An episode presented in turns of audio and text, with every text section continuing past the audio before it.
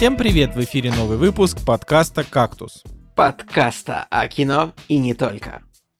И с вами Николай Цугулиев и Николай Солнышко. Сегодня в программе Пчеловод Джейсон Стэтхэм на страже Улья. Банды Нью-Йорка, Скорсезе не курильщика. Медленные лошади, Гарри Олдман и бестолковые спецагенты. Волчье время, титанический труд о немцах после войны. Ну что, Николай, а, выбирай, Такер Карлсон или Apple Vision Pro? Что о чем на самом деле мы сегодня будем разговаривать? Э, Мне кажется, обе темы очень интересные, но мне кажется, вот мы сейчас записываемся в такое время, когда непонятно, а, ну, нету ясности ни по Такеру Карлсону, ни по Apple Vision Pro, так что... Ну, кстати, по Apple Vision Pro какая-то более-менее ясность есть. а Ясность, как минимум, что в России его можно купить уже за 500 тысяч рублей, Николай. Так что я, честно говоря, не понимаю, почему ты до сих пор не стоишь в очереди. Ну, то есть... Ой, нет, и вообще миллиард обоснований просто. А, реально, давай обсудим. Во-первых, я, я считаю, что это очень дорого. И, ну вот, у человека, если он там не является каким-то мощным миллионером долларовым, у него там вот какая-то градация больших покупок. Вот, типа, самое там дорогое, условно, это квартира, дальше, вот, ну, материальные вещи, дальше это машина, ну, я не знаю, вот какие-то вещи, типа, лодки, наверное, это тоже что-то такое неконвенционально бо- богатое, не знаю, дальше вот допустим, да. маш- машина, и я дальше не знаю, вот просто, вот, например, у меня дальше была бы типа камера, да, потому что камера стоит дорого, и вот это вот самая дорогая вещь, что у меня есть помимо машины, это камера, да, и дальше там опционально, не знаю, ноутбук, э, телевизор, диван, рем- ремонт, кухня, кухня домой, ну, кухня, она же тоже стоит обычно много денег, если ее, например, заказывать, тоже такая дорогая вещь. И вот, э, и я вот вижу, что этот самый Apple Vision Pro, вот он встанет, э, он встанет вот прям по, градации этих покупок между камерой и машиной. И я такой, что эта вещь себе позволяет? Ну, это вот, ну, это не вот. Вообще-то, как-то хочется обратиться вот к этому Apple Vision Pro. Молодой человек, мы живем в обществе, у нас есть правила. Вот нельзя так, нельзя так просто как бы появиться и, и сходу начать стоить пи- 500 тысяч рублей вот просто так. Ну Ладно, там, конечно, давайте честно, наверное, будет... Я не знаю, наверное, когда это вот в России появится, ну, как появится, типа, завезут много, наверное, это будет стоить какую-то все равно, не знаю, 400 тысяч, все равно не меньше, наверное, я думаю. Но это все равно, это очень много, и мне непонятно, что с ним делать. Ну, то есть... Хочется сказать ему, эм, госп- господин Vision Pro, выйдите и войдите заново, только правильно. Да, ну, ну вот я, я вот вижу, я не знаю, я там читал в, в соцсети X, бывший Твиттер, так пишут, меня так всегда смешит. В соцсети X, бывший Твиттер, появилось сообщение.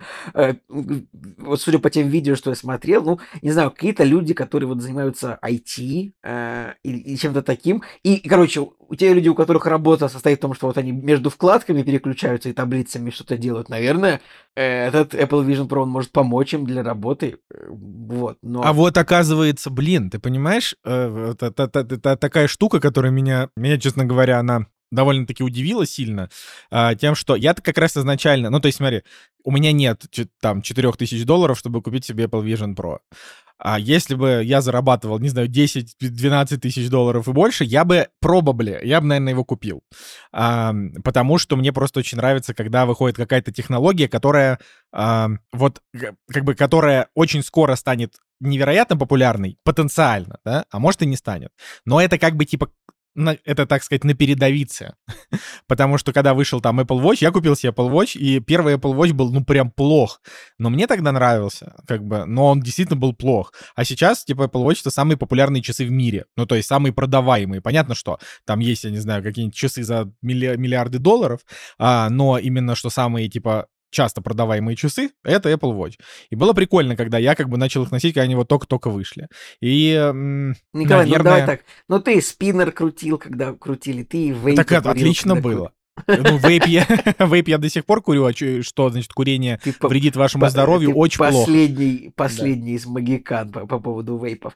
Но, короче, вот я так скажу, вот я скажу по поводу Apple Watch. Э, Apple Watch. Apple Watch я, кстати, так себе не купил, потому что же я, я подозреваю, что он мне не нужен абсолютно. А, по поводу Apple Vision. Вот если бы Apple показали, например, что на нем можно открыть условный Lightroom, в котором я делаю фотографии, и вот сидеть просто обрабатывать фоточки, так же, как на, на ноутбуке, вот я выстроился бы в очередь. Ну вот не прям первым, так можно где-то... Же. Так можно же, Николай. Можно, можно же. правда? Черт Там возьми. смотри, Ладно. там просто в чем, Нет, там в чем прикол-то? Я, я, беру, я, выстрою, я выстроюсь в очередь из тех, кто будет а, смотреть за теми людьми, которые на самом деле пришли покупать. Знаешь, вот эти видео выкладывают, ну, там, когда первый человек приходит, там, а, в первый день продаж какого-нибудь девайса, и на улице такие люди, он выходит с коробкой, все такие, да, да, да, да, да, аплодируют ему, красава. Вот я буду среди этих людей, но покупать все равно дорого. Ну, нет, это, нужен какой-то, не знаю, какой-то другой порядок доходов все-таки, чтобы купить. Нет, однозначно нужен другой порядок доходов. Это, это устройство не рассчитано на э, людей, у которых там, э, типа, не то, что у которых месячная зарплата, не знаю, там, какая-нибудь средняя там по стране, какая средняя реальная по стране какая там, 20-30 тысяч рублей, да, там в больших ну, городах 70-80. Очень-очень, нет, средняя зарплата все-таки не 20-30 тысяч рублей, надо сказать честно. Но и даже и на среднюю зарплату, конечно, Россия тоже ну, не рассчитана, конечно. Ну, я вещь. тебе говорю, что это, это не рассчитано не то, что на среднюю зарплату россиянина, это ни в коем случае никакая вообще, не какой-то пинок там в сторону, э, не знаю, там, россиянина, украинца, белоруса, казаха, кого угодно, нет.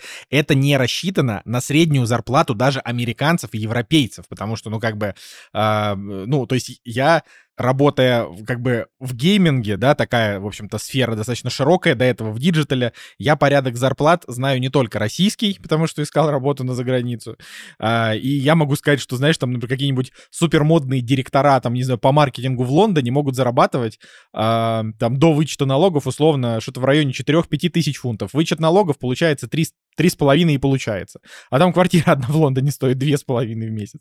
А, ну, это я так, грубо говоря, к тому, что... Ну, не это... знаю, вот сейчас в сериале «Медленные лошади», там, о котором я расскажу, там герои обсуждали, такие выбирают квартиру, такие, вот тут, вот тут стоит типа 540 долларов, 540 фунтов в месяц, знаешь, я такой, вот цены у вас просто, ну, как на, на, в среднем районе Питера, как бы. Ну, в общем... А, так вот, короче... я, я это все к чему-то, я, я, я все пытаюсь договорить о том, что помимо того, что это как бы не очень подходит, типа, под зарплаты вообще кого бы то ни было, кроме людей как бы с повышенным уровнем дохода, которых, ну, вот с так, таким уровнем дохода людей, я так понимаю, где-то около 1% по миру, да, или там, может быть, 3. А, значит, помимо этого, еще и вот эта вот история, как бы я, я изначально думал о том, что, ну, хорошо, предположим, вот я богатый, и, и, и могу себе купить Vision Pro. Но я так смотрю на эту вещь и думаю, блин, ну типа я бы его использовал в основном для работы, потому что, ну как бы сидеть и вечером смотреть кино, когда у тебя есть жена, у которой нет Vision Pro условно. То есть ты да, либо два берешь... я тебе, я тебе именно хотел тоже это сказать, что это такая вещь, которую вот в моментальном использовании, ну, не разделить, типа, с, с твоим партнером, и как бы это, это, это Apple Vision Pro, это вот очередной девайс, как бы сверхжадность, пукнуть под одеялом и закрыться, ну, типа того. Ну, как бы, не, понимаешь, ты условно и айфоном не делишься, но iPhone ты можешь купить, там, я не знаю, в какие-то неплохие времена можно было и за 40 тысяч купить iPhone, а как бы и можно купить и себе, и немножко там, не знаю, когда-нибудь подарить э, своей девушке слэш жене. Ну вот, но Apple Vision Pro 2 вот так вот в семью минус, минус сразу 8 тысяч баксов. Э, это, конечно, очень, очень интересно, но говорю, самое главное это то, что я бы, например, использовал его для работы, и там весь прикол в том, что как бы если ты хочешь его, допустим, если ты а, сидишь типа в э, дополненной реальности, то у тебя как бы вот перед тобой твой ноутбук, да, и экран ноутбука вместо экрана перед тобой становится большим экраном Vision Pro. То есть ты как бы делаешь большой экран Vision Pro, добавляешь еще какие-нибудь сверху, там, не знаю, приложения и так далее. Ну и как-то вот, значит, у тебя такой более такой, значит, широкий рабочий стол получается. Но если ты, например, хочешь уйти в виртуальную реальность, то есть, знаешь, там, типа, можно колесиком покрутить, как вот как раз на Apple Watch, и у тебя как бы мир скрывается, и ты становишься, ну, там, не знаю, где-нибудь на Гималаях, например, сидишь, да, то в этот момент пропадает клавиатура. Понимаешь, они не продумали этот момент. И ты сидишь перед экраном. Я, сейчас как раз таки, я сейчас как раз таки открыл, э, буквально в Ютубе пробил, типа, Lightroom на Apple Vision Pro. Ну, я не понимаю, это, собственно, это Подожди, можно вот можно, чтобы Apple Vision Pro был типа допол- дополненным экраном ноутбука? Ты как бы... У тебя не будет экран ноутбука и еще Vision Pro. У тебя будет экран ноутбука, это Vision Pro, любого размера, которого тебе надо сделать, и ты можешь настроить еще слева и справа еще всякие какие-то окна и приложения, чтобы они висели. То есть ты как бы делаешь такую мультимедийную рабочую станцию, как этот, как Том Круз в, в особом мнении, понимаешь, да? И переключаешь ее типа вот так пальцем. То есть в этом, говорю, в этом есть свой прикол, но это, конечно, очень забавно. То есть я, короче, мое отношение к этому следующее. Я вот сейчас на текущий момент уверен, что через 10 лет у всех будет такое. Ну, не типа Apple Vision Pro, не обязательно Apple или Vision Pro. Просто все остальные, китайцы, корейцы, кто угодно, они, значит, придумают свои версии, которые будут стоить не три с половиной тысячи долларов, а типа полторы.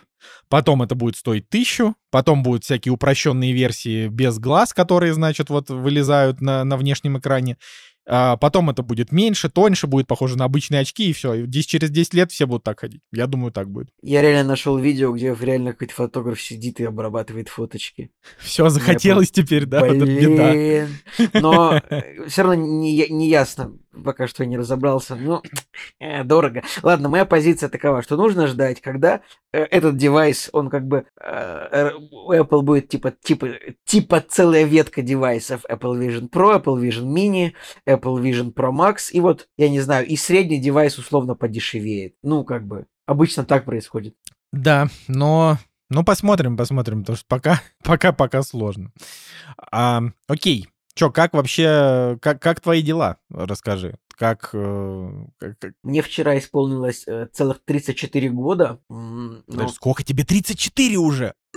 Офигеть, ну, Николай. Ну, так, тебе будет через месяц 32. Что? Это неправда, мне не будет через месяц 32. Это, вот, это ложь. Исполнилось, исполнилось, исполнилось мне 34 годика. Конечно, с каждым годом эта цифра уже прям Типа, ты такой думаешь, блин, я 30-летний мужик. Ну, в общем, э, э, не будем это так грустно воспринимать, а расскажу, как я, как я, как я отмечал. У меня так получилось забавно, что вот буквально накануне моего, моего дня рождения э, там мои друзья-алкоголики, значит, с которыми я иногда, выпивал в прошлом, как я вот, вот я уже, мой рассказ уже звучит как вот этого 34-летнего чувака рассказ, вот, по-моему, просто 10 из 10, из 10 попаданий.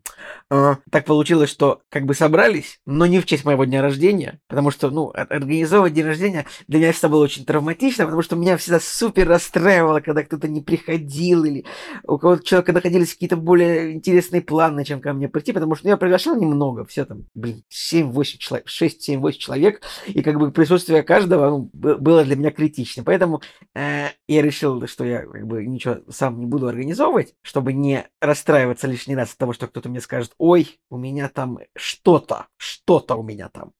Вот, поэтому просто спонтанно, накануне моего дня рождения спонтанно организовалась тусовочка, и ближе к, нуля, к нулям я требовал, чтобы меня просто все поздравляли. говорю, поздравляйте меня. Мне все равно, что я не плачу за сегодняшний стол. Поздравляйте.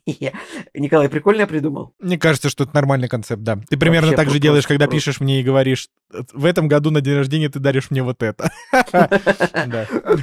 Вот. Ну, там еще Так сказать, сам творец своего счастья. Именно, именно. Было смешно в этой тусовке то, что когда э, меня официант спрашивает, вам повторить пиво, я такой думаю, меня, меня что, это у меня будет пятое пиво? Получается, что я выпил пять, я сейчас закажу пять пив, я, получается, показываю два пальца, я такой, я что, древний римлянин?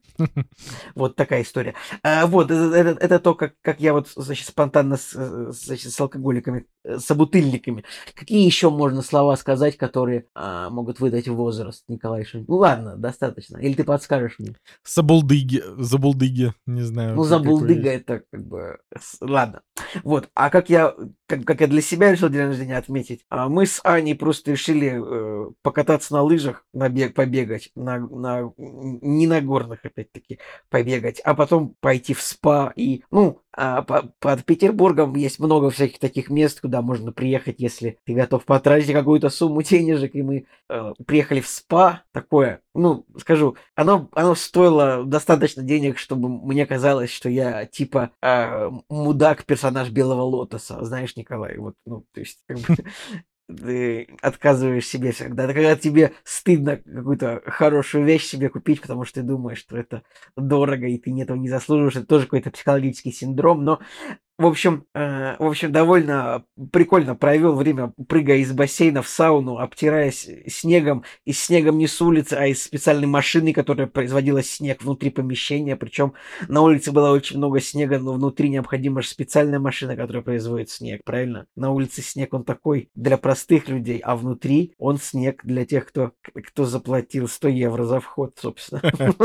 Э, но э, что-то что еще было интересное. Там в, в этом заведении там еще как бы вода, вода вся подсвечена сильно синим, и освещение такое подсвечено сильно синим. И на стенах проекторы, и там медузы плавают на проекторах.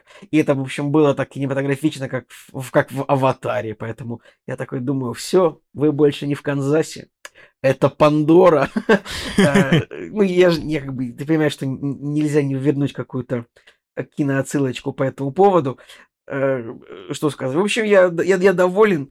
Даже до сих пор, до сих пор у меня сил нет от, э, скажем так, от позавчерашних пяти пив и вчерашних а, лыж и, значит, э, спа-процедур. Ну как, процедур не было, просто плавал и грелся. Мерз и отогревался. Отогревался и мерз. Так что я хорошо провел свой, встретил свой новый возраст. Э, и я, я, в общем, всем доволен. Просто немножечко устал. Но я очень рад, что все равно Э, вот мы тут, значит, собрались подкастик записать, я могу об этом еще поговорить, порассказывать. Тоже слушатели наши поздравили меня прям много в группе. Спасибо большое всем.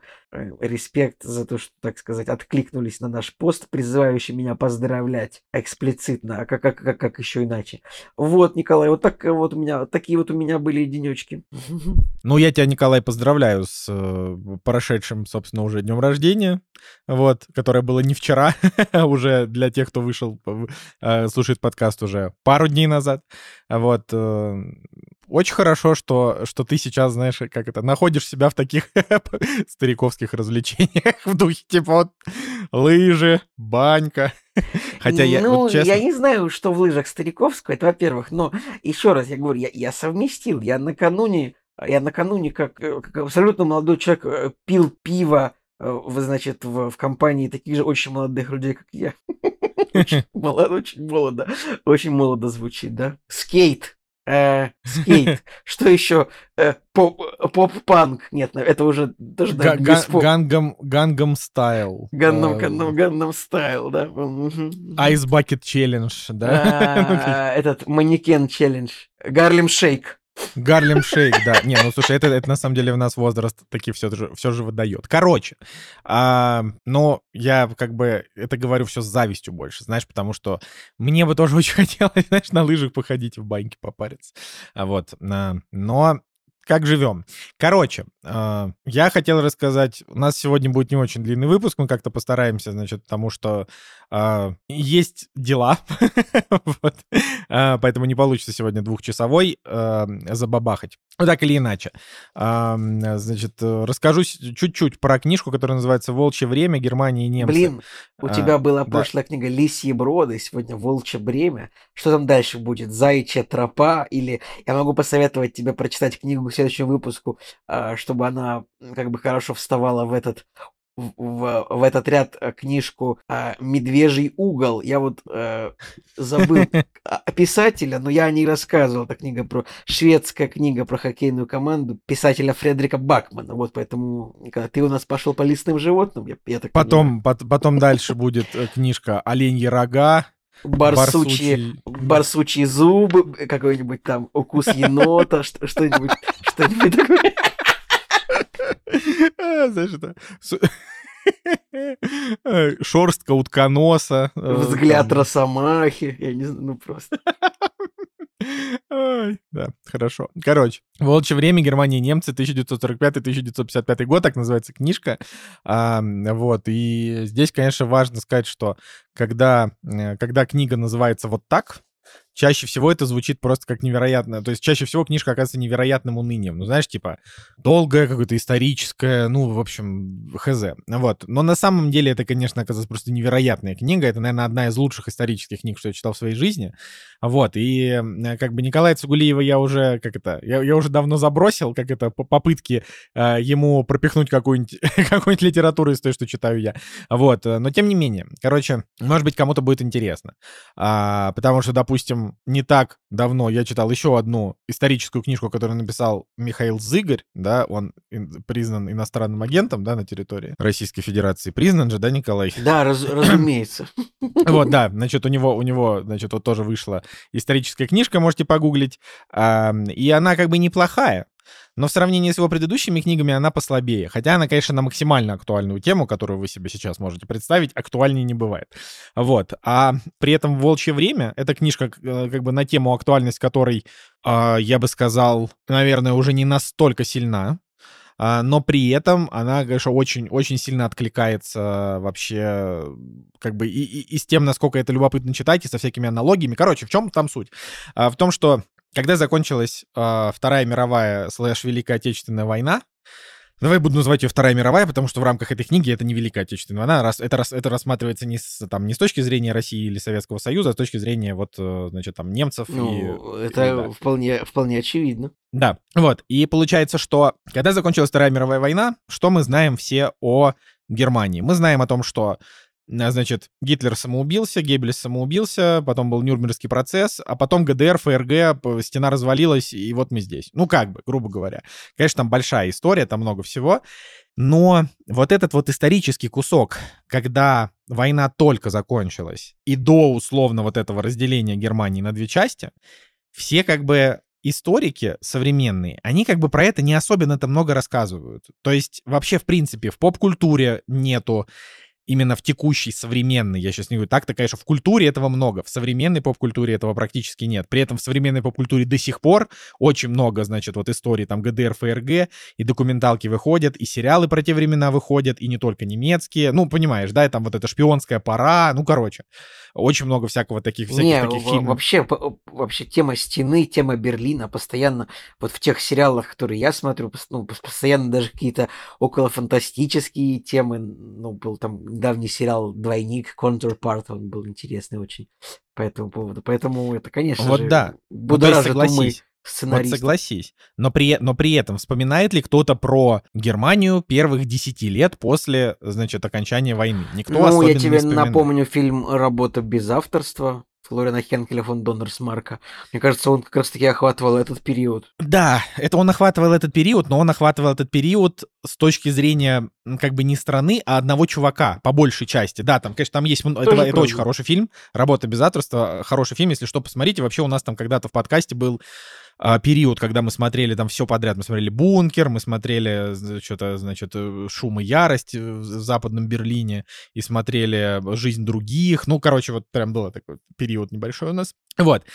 Ну, вот это, это о другом. Значит, вот что для, э, что для меня было интересно в первую очередь? То, что, а, значит, э, Харальд Йеннер, это автор вот этой книги, он прошелся по таким а, значит, вехом, каждая глава там у него это какая-то определенная часть, значит, того, что происходило, которой я, в принципе, даже не задумывался никогда в своей жизни. Например, а, в одной главе он рассказывает про руины. То есть вот он рассказывает о том, что, ну, типа, вот, значит, Германия вся разбомблена, да, вся в руинах, как ее, как и кто эти руины убирал, кто убирал, как, как убирали вот эти вот завалы камни. Я такой думаю, блин, прикольно. Потом, значит, глава про то, как немцы тусовались, то есть прям вот как они там отрывались на всяких тусичах, вот это тоже. Потом была супер интересная глава. Э, для тебя, возможно, Николай, ты у нас эрудированный человек. Для тебя, возможно, это что-то, значит, э, известное.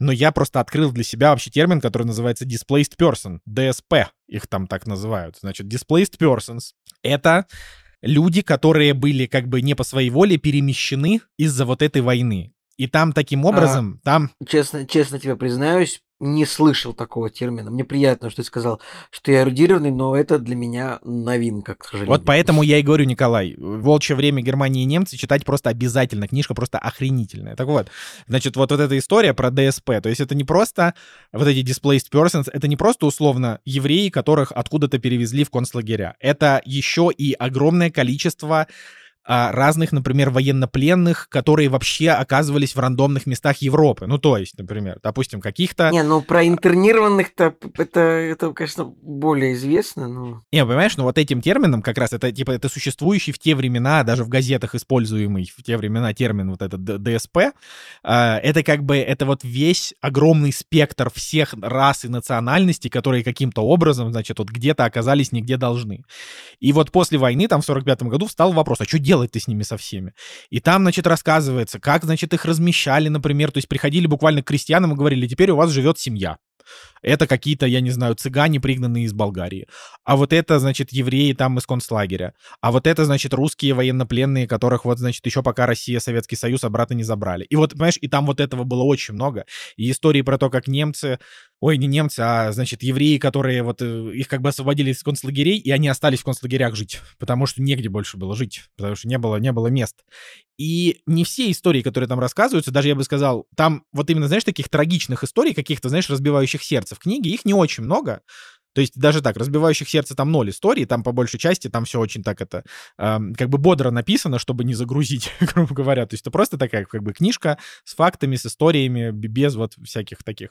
А, но при этом это довольно любопытно, как, например, допустим, одно там э, еврейское сообщество буквально там на территории концлагеря выстроило свое отдельное общество, там перестроили немножко бараки, но они даже не хотели оттуда уезжать, потому что они привыкли к такому, знаешь, типа сухому образу жизни, к такому, знаешь, не роскошному, когда вот у тебя есть койка, вот вы живете общиной, то есть просто, слава богу, там уже никто их там никак не истязал, но они как бы там жили, ну вот им, им как бы, им уже было тяжело перестроиться. Или, например, про евреев, которые вернулись обратно в Израиль, там, там они это называли что-то... Тогда это, они это называли что-то типа священная палестинская земля. Как-то там это было. И потом таки нет. И обратно в Германию. Вот они такие, нет, там что-то нам нечего там ловить. Вот. И вот этих ДСП, значит, тоже очень много. Потом, значит, рассказывается о том, как, эм, значит, как кто-то там делал, делал бизнес там выстраивать, как, например, один мужик из бывших э, нацистских функционеров, он, значит, э, взял, возглавил завод Volkswagen и начал выпускать жуки, Volkswagen Жук. Вот. А, тоже было очень интересно. Или, например, вот там в историях про развалины, там, допустим, тема про то, что там все города, кроме Франкфурта на Майне, а, как-то пытались избавляться от вот этих, значит, э, ну, обломков, да, разрушенных. А вот этот город, он как бы никак почему-то не убирался. Почему? Как выяснилось, потому что правительство вместе со своими учеными придумывали, как бы на этом заработать денег. И они, значит, смогли придумать как, значит, из каких-то, из вот этих вот, значит, обломков, да, ну, как это, я неправильно называю, обломки, из руин, да, вот этих, добывать какую-то то ли известь, то ли что-то, я там уже забыл что, а, обрабатывать это на специальном заводе и перепродавать. И они таким образом, они такие оп-оп, быстренько построили завод, и уже через там, типа, 5-7 лет уже начали, типа, зарабатывать много денег на этом. То есть, знаешь, они, типа, самые последние начали убирать, потому что они думали, как бы это использовать во благо. Вот это, значит, разруху. И очень много про, например, современное искусство, то есть там рассказывается, что там очень популярно вдруг у немцев стали стол-почка, типа такой, знаешь, формы почки. А, стало популярно непредметное искусство, типа не там не картина, условно, натюрморт, а какие-нибудь, знаешь, там кляксы, пятна и вот это все, это тоже стало супер, значит, известно.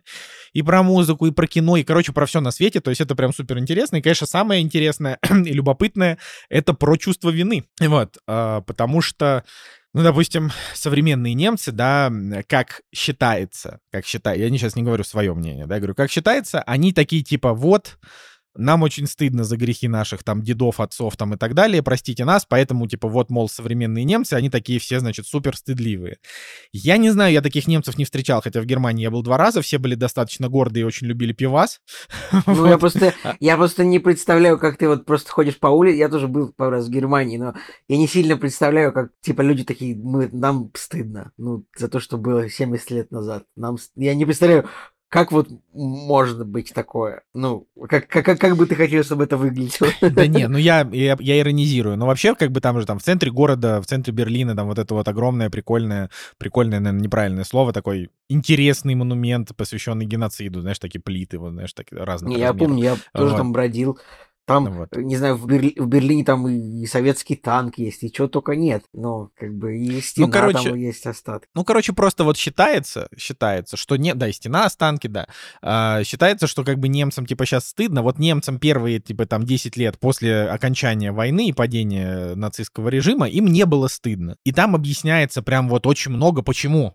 А, типа, во-первых, потому что, а, потому что как бы там, значит, вот э, денацификация, это слово использовалось, а, значит, а, она действительно проводилась по-настоящему вот на территории Германии очень сильная. Помимо Нюрнбергского процесса, действительно там как бы охотились за, значит, бывшими всякими чиновниками и прочими и прочими для того, чтобы не допускать их к какой-то работе. Но потом в какой-то момент союзники, а именно, значит, американцы, французы и кто там еще был, кто-то англичане, англичане, да, там как бы там рассказывается о том, что вот американцы, французы и англичане это как бы одна сила, Советский Союз как бы другая.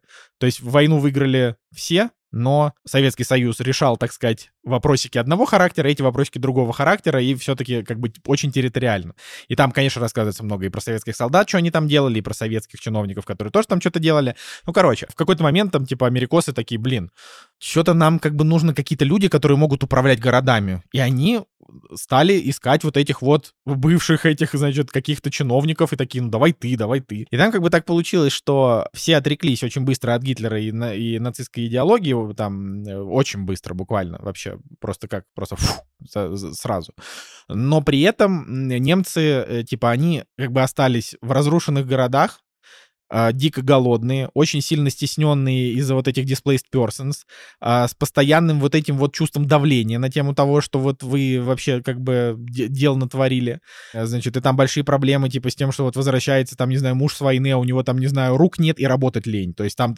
И самое прикольное, что он там приводит всякие вырезки типа из газет того, того времени, как описывались все вот эти вот, все вот эти периоды, о которых я рассказываю, что типа вот там газета там, не знаю, 46 -го года, что типичный портрет возвращенца — это это очень усталый Ганс, который возвращается домой и не хочет делать ничего. В это время его жена, привыкшая обходиться без него, делает и тащит на себе семью. Ты думаешь, блин, ну, любопытно. Вот, и, короче, немцы, они, типа, не испытывали чувство вины, потому что они настолько сильно охренели от того ужаса, который свалился на них после войны, типа, голода, холода, вот этого всего, что у них, как бы, просто не было времени рефлексировать. А вот, как бы, сейчас, получается, спустя какие-то годы, уже вроде как наступило время рефлексировать. Вот. Наверное, поэтому так. Наверное, Конечно, поэтому ты... об, обжира, обжираясь пивом э, и колбасками как бы на БМВ и Мерседес. Во время Октоберфеста как бы ходят, рефлексируют. Ладно, это такое. Да, ну, короче, вот. Так что вот действительно просто очень интересно. Вот я, понимаешь, я ее читал, даже вопрос, у него иногда бывает, знаешь, там раз, я не знаю, в как, сколько-то страниц, когда тебе немножко становится э, занудно от каких-то оборотов, которые он использует, ну, редко, но, типа, бывает, когда ты такой, М", ну, типа, мог бы здесь и попроще. А, но глобально я ее читал и думал, блин, это очень ценная книга, потому что в ней описано буквально блин. все, что я не знал, понимаешь, вообще все. То есть, Знаешь, просто... Николай, просто иногда хочется тебе, это, ну, во-первых, конечно же, спасибо за курс истории, мне прочитанный бескорыстно. А, а Я хотел сказать, ну, можно тебе посоветовать Википедию почитать тоже когда-нибудь.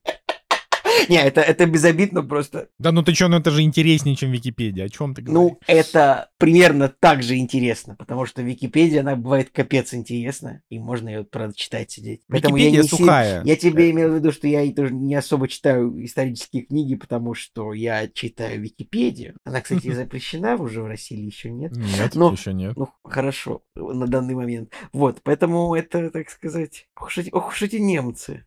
Да, ну, в общем, да, я все, так Над что... немцами можно стереотипно шутить? Они же, они же, ну, можно же там вот эти вот пиво, БМВ, вот это вот все. Что ты... Ты уже два раза говоришь пиво, БМВ. Э, да я просто пытаюсь вспомнить, какие еще бывают стереотипы, но чтобы это были не обидные стереотипы. Э, ладно, немцы без обид. Да, да, и немцы такие, слушающие как-то такие, ну ладно, Николай Цугулиев. Мы не будем обижаться. А, если бы я еще знал немецкий, я бы сказал эту фразу на немецком языке. А, ну чё, поехали дальше. Никто не ждал, но они наступили. Премьеры недели. Итак, 8 февраля 2024 года в РФ премьеры. Во-первых, Макото Синкай. Мы смотрели когда-то аниме «Твое имя». И еще какое-то аниме мы смотрели «Дитя погоды». Выпускает свою, э, свой, типа, не, не длинный метр, который называется 5 сантиметров в секунду. 63 минуты идет в российских кинотеатрах. Рейтинги очень высокие. Если вам нравится Макото Синкай, можно смело смотреть. Значит, «Три мушкетера Миледи». Я так понимаю, что это вторая часть. Да я вообще вот. тоже увидел, что их уже две части вышло, причем прошлая часть вышла летом, а это вышло типа сейчас в кино, прям любопытно. Это действительно любопытно, и самое главное, что не прям тошнотные оценки, а даже при приличные более-менее. Ну, такие, на уровне типа 6,5-7. Но я даже не знаю, история трех мушкетеров я хотел Она... тоже тебя спросить, я тоже, я прям не фанат, мне как-то вот всегда мимо меня.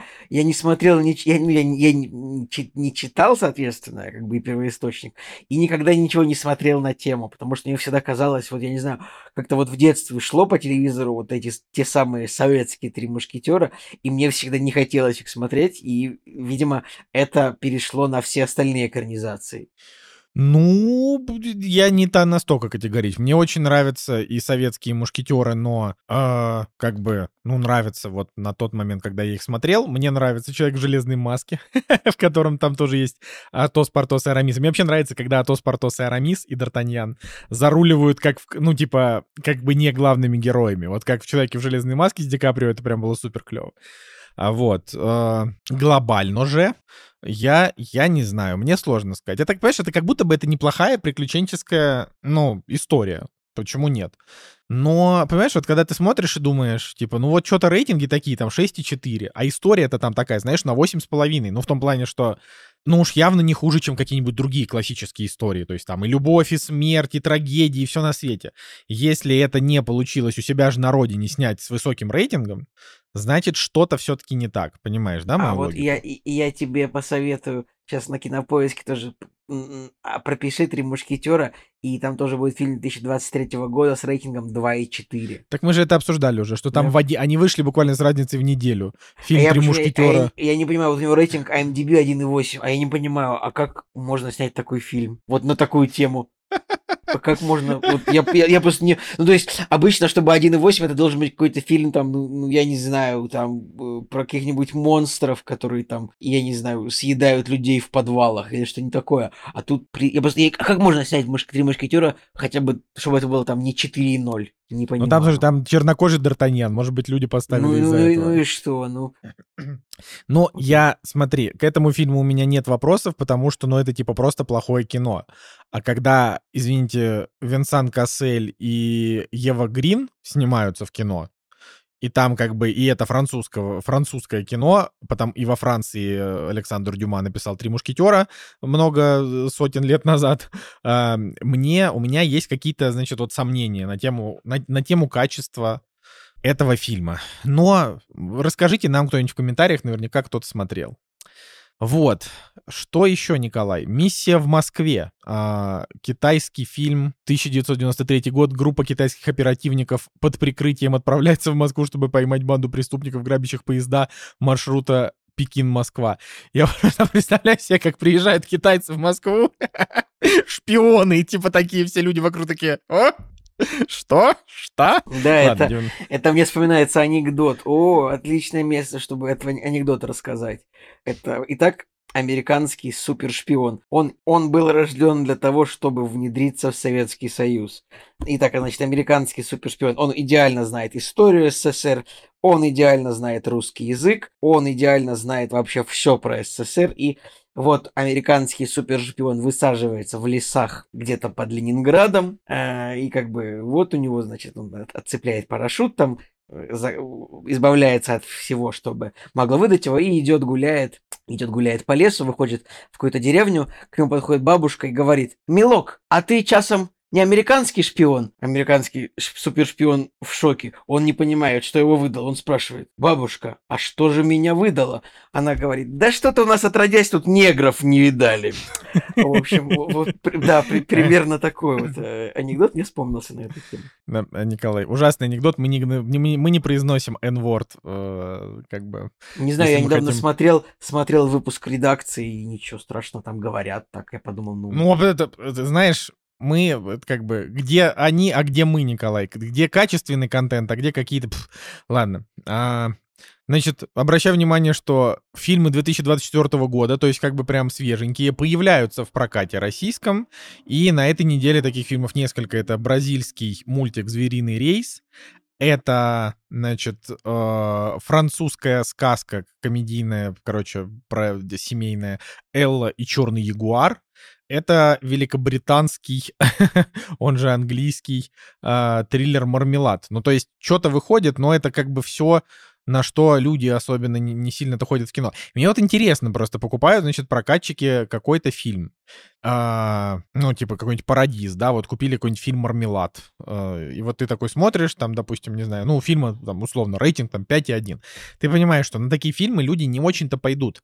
Зачем даже пытаться их вести? Вот такой у меня вопрос. То есть их не было Но... особенного смысла вести и до, понимаешь? Смотри, бывают, бывают разные схемы дистрибуции, может быть, они такие с этим самым... С... Э, короче, может быть, их продают за не очень дорого, их продают за условные, там, какие-нибудь пятизначные суммы, а прокатчик уверен, что он сможет сделать полторы этой суммы или шестизначную сумму. Может быть, напополам у них могут быть права. То есть нам, вам 50% доход, нам 50%. Поэтому разные суммы бывают. Но, но чаще всего, скорее всего, э, честно, чаще всего говно распродается за бесценок по всем странам. То есть, представляешь, у какого-нибудь плохого фильма бюджет 10 миллионов долларов, а в мире несколько, ну, там, я не знаю, 80 кинорынков, куда можно распродать фильм по 100 тысяч долларов. И то 100 тысяч долларов это как будто большая сумма, по 50 тысяч долларов и все. И по 20 тысяч долларов сам плохой, просто 10 тысяч долларов на рынок отдаешь фильм и дальше забываешь о нем. И просто дальше на телек продаешь куда-нибудь. И вот поэтому... Ну, интересная мысль. А на что, а, а, нет, а на что рассчитывают вот до нашей студии, э, при, привозя его? Ну, значит, дешево продают, скорее всего. Вот так. Я говорю, интересная мысль, потому что действительно, наверное, там, правда, может, какие-нибудь права там за 3000 баксов купили, типа, за 300 тысяч рублей, за 270, и потом, типа, заработали на них 9 и такие, нормально, пацаны, живем, поехали дальше. А... Да, это все, все болгарские боевики там а, с Брюсом Уиллисом, вот, ну, вот в последние, в которых вот он там залетал, или, или там был не только Брюс, кто еще, Николас, ну, в общем, мы все понимаем, о чем я говорю, я думаю, не все, но, короче, миллион фильмов просто э, с маленькими маленькими бюджетами продаются и нормально, да? Да. Я Ладно, думаю, что а... из премьер, ну я не знаю, не, из премьер все, из, из премьер все, метакритик, может быть, что-нибудь тебя заинтересовало. Ну, на метакритике я обратил внимание на то, что, во-первых, у фильма «Аргайл», э, у фильма от Мэтью Вона, от именитого режиссера, режиссера фильмов «Кингсман», «Люди Икс первый класс», Кингсман начало, Кингсман э, 2. в общем, что еще снял Мэтью Вон? Золотую пыль, если не ошибаюсь. Короче, именитый режиссер, но 35 метакритику фильма Аргайл. Причем Аргайл это фильм с абсолютно ну, невероятным актерским составом. И я просто хочу напомнить, что в этом фильме играют Сэм Роквелл, Брайан Крэнстон, Сэмюэль Джексон, Джон Сина, как бы Брайс Даллас Ховард, э, кто, кто кого-то еще забыл точно. Ну, какая вообще мизогинна, абсолютно только ну, мужчин. Генри Кавилл как бы на минуточку. Я да. не сказал Генри Кавилл, да, ужас. Да, Генри Кавилл, было. разумеется, главная роли. В общем, и как бы фильм, блин, фильм звучал очень интересно, и я сейчас еще вижу, что у него, оказывается, еще бюджет 200 миллионов долларов. Пока что это, получается, тянет на провал года а, с, со сбором первого уикенда за 17 миллионов долларов. Это просто, ну, как бы... Ну, это, конечно, вопрос, как же это так получилось, сказал бы я. Но Мэтью Вон уже снял абсолютно поганейший Кингсман начало. Который... Ну, это, это дискуссионный а, вопрос, на самом деле, потому что мне, снял? это он снял, конечно же, но мне нравится Кингсман. Начало, во-первых, я тебе скажу, мне он понравился. И, ну, Аргайна тоже было в любом случае смотреть, когда он появится онлайн. Просто, просто ну, столько актеров, не, не верю, что это, не понимаю просто, как так, странно. Ладно, поглядим. Э, ну, поехали тогда дальше. Действительно, ничего особенно супер там интересного нет. Э, Отряд самоубийц, видеоигра, э, уже имеет очень низкий онлайн, так что расходимся, пацаны. Ну, Даже я по, по, по сериалам еще скажу, что у новой экраниза... у сериальной экранизации сериал, э, сериала «Мистер и миссис Смит», Metacritic 76, там играет, э, господи, Дональд Гловер, известный американский актер и рэпер, э, кто играет миссис Смит честно говоря, я не вижу, потому что страница у меня не открыта. Но неплохие рейтинги вот от э, критиков. Ну-ка, а у зрителей что? У зрителей 6,7. Но это наши, наши зрители, может быть, недовольны, опять-таки, расовым составом новой пары. Поэтому тут нельзя доверять целиком. Но я смотреть не собираюсь. Мне эта тема, вот почему-то мне, мне фильм не сильно нравился, как бы, и мне просто тема не очень интересна. Ну и надо сказать, что у фильма «Мастера Маргарита» по-прежнему очень высокие оценки. Вот. И Женя Москвин, э, даже с которым мы... По которому вы скучаете, а у нас к нему прямой доступ. Значит, э, фильм ему, в общем-то, понравился. И да, и на этом я, пожалуй, сейчас остановлюсь. вот. Но, э, да, я тоже обещаю в следующем выпуску, ну, обещаю, постараюсь посмотреть «Мастер Маргарита», мне кажется, должно быть интересно. Все-таки также высокий... На трехчасовой фильм в кино идти. Да я просто думаю о том, что... Ну, блин, когда появится-то онлайн, неизвестно, так сказать. У него, может быть, дальше... У него, может быть, после проката тяжелая судьба, неизвестно. А также у сериала... Вышел, значит, сериал, который называется «Сёгун», «Шоуган». И, и типа, ну, это, это такой... Это сериал, это просто такой стереотипный расизм. Типа, они взяли... Они взяли на роль Сёгуна. Ну, понимаете, кто такой Сёгун? Это такой, э, типа, японский князь, у которого вот этот японский шлем с рогами и катана, да, вот он бы готов биться с другими, э, с другими, значит, сёгунами за, за своего конунга и типа того. Но э, Кого же они взяли играть вот этого самурая Сёгуна? Они взяли опять Хироюки Санаду. Серьезно, ну как так? Блин, он 25 раз играет эту роль. Ну, не, господи. Зачем они? Почему они всегда берут Хироюки Санаду играть самураев? Ну, Значит, я на всякий случай. Сёгун в японской истории так назывались военные диктаторы, которые обладали реальной властью и управляли э, управляли, в отличие от императора и его двора в Киото, Японии а большую я, часть а времени. А я тебе говорил, да. что Википедия очень интересная, потому что я вижу, ты ее читаешь. Да, ну, я сказал ну, не настолько кня... интересная, как я. Я, я думаю, блин, что я, я, сказал, я, сказал, я сказал японский князь, я думаю, это примерно, примерно правильно было. Но смысл японский в том, князь. что... Смысл в том, что Хироюки Санада, почему он всегда играет самураев и сёгунов, просто невозможно. Ну, просто говорю, Хироюки Санаду, видимо, либо ему просто хочется много сниматься, поэтому он много где появляется в таких ролях. А, но знаешь, если у Сёгана будет, не знаю, рейтинг выше 7, то пусть Хиро... Хироюки Санада снимается в фильмах с высокими рейтингами, если они хорошие, бога ради. Потому что, знаешь, когда там Николас Кейдж, Брюс Уиллис, э, еще там какой-нибудь Джон Кьюсак просто в, в какой-то момент начинают сниматься в фильмах с рейтингами 4, вот это как бы... Это хуже, чем сниматься много в фильмах с, с рейтингами повыше. Вот так вот я скажу. Даже если в одинаковых ролях. Вот. Ладно, поехали дальше, нечего тут больше обсуждать. «Кактус» — подкаст о кино и не только. Ну что же, ребятки, и вот в этом, вот именно э, к этому сериалу фраза «ну что же, ребятки», она подходит как нельзя кстати. И мне кажется, что первый раз э, за все время, когда я это произношу, потому что я расскажу про сериал «Медленные лошади» Slow Horses. Это сериал от Apple TV, как бы... Ну, очевидно, почему я его посмотрел, потому что Apple TV доступен для просмотра на территории Российской Федерации, и очень, э, очень хорошо работает это приложение, как бы, и все там можно смотреть. Итак, «Медленные лошади». Как бы вот если читать, читать описание сериала, то вот это именно такой сериал, какой, какого-то написан. То есть это сериал про команду спецагентов, которые как бы неудачники. То есть это британские агенты, которые вот из их спецслужбы Ми-5, они как бы сосланы вот в организацию, которая называется Slauhouse. То есть вот они slow horses, они медленные лошади, но их организация, ну как, это, это как бы, э, это непонятно, это типа официальное название, но, наверное, это не официальное название, они сосланы в организацию, которая называется Slauhouse. А вот это слово slow, это болото, я не знал такого слова, и для меня было, для меня, я, для меня и три сезона было открытием того, что мне, мне, мне, мне было удивительно, почему Гарри Олдман говорит slow horses, но Slauhouse. Я думал, где здесь зарыта собака? А оказалось, что... Ты знаешь, Николай, такое слово «болото»? Оно пишется как S-L-O-U-G-H. Нет, я болото знаю как swamp.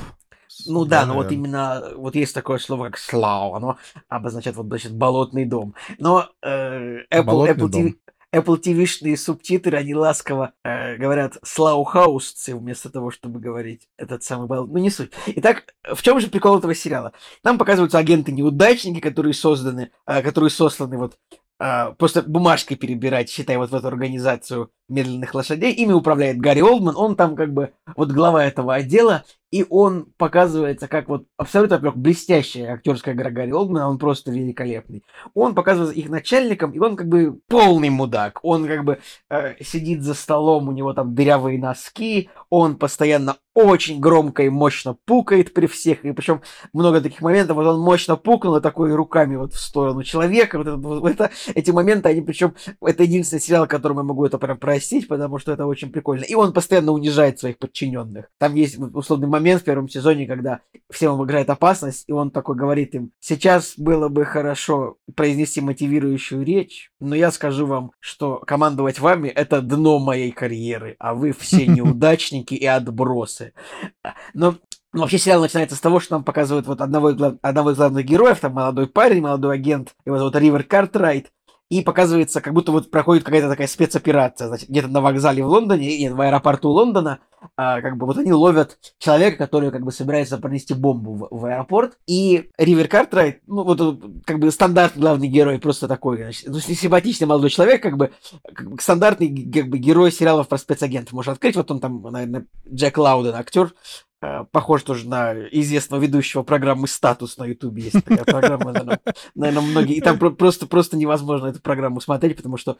Просто невозможно этот сериал смотреть тем, кто смотрит программу «Статус», потому что этот актер выглядит точно так же, как ведущий. Просто особенно, когда он с синяками под глазами там побитый появляется. Ну, в общем, герой проваливает эту спецоперацию, как бы, и террорист, за которым он гнался, значит, взрывает бомбу, э, как бы, на вокзале. Но потом оказывается, что это была учебная тренировка, то есть, как бы, там как бы показывается взрыв, но потом показывается, что люди, которые типа лежат в вагоне, они типа встают такие, такие, блин, мы все, мы все, по сюжету мы все погибли. И за это главного героя, вот этого Ривера, его, значит, ссылают в медленных лошадей, да, то есть перебирать бумажки. А там прям показывается вот они начинают, значит, так мы переходим в офис медленных лошадей, чем они занимаются? Они бумажки перебирают, а главному герою вообще поручают э, слежку за журналистом и буквально копаться в мусоре. То есть весь первый сезон, значит, значит, герой носит э, мусорные ведра журналиста, за которым он э, следит, и вот просто перебирает мусор в офисе. Это очень там забавно.